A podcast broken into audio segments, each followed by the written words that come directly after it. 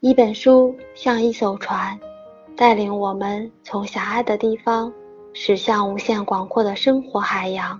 摘抄本朗读者计划，与你一同扬帆起航。先秦集，作者周汝昌，卷头小引朗读戏子。我没想到这本拙集还有重新问世的机缘。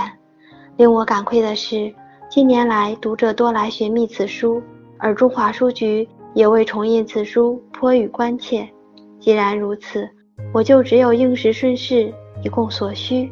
其实想看此书的朋友本来就不自今日事，而出版之后就十分难买了。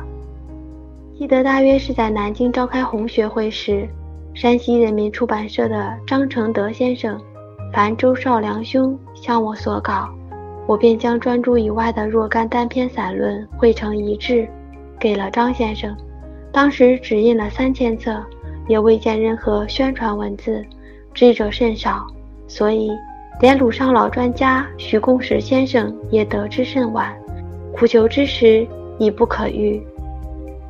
一九八六年之夏，哈尔滨召开国际红学会，我主张先生将书中相当数量的刊物表。印为小幅带往会上赠送朋友，这次改正亦难保不挂漏。我自己很喜欢《献琴集》这个题名，我以此集献于雪琴是第一层含义；我以此野人之琴自以为是美味，献于读者，并求匡正，是第二层含义。琴之味是十二分特意读书的，有人习食，有人嗤笑。也是自然之理，但无论如何，这毕竟是我红学论著中的较早的一点历程轨迹。正因是历程轨迹，所以盼望读者不把这一本文字见解孤立起来理解看待，因为历史、时空、百般条件的发展变化都是不同一般的。早年的、目下的，就会有异同之分，星辰之变。读者驻军可以看到，在那些岁月里，我所思索、探究的录像和重点是怎样的，其涵盖面或学术视野是复展到何等的广度、深度。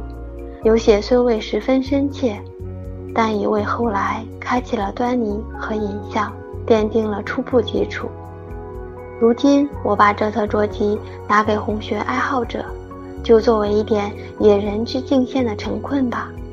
诗曰：“野人之味雪中琴，献与痴情赏一吻。多少高山与流水，伤春伤别度思勋。丙戌立秋日。”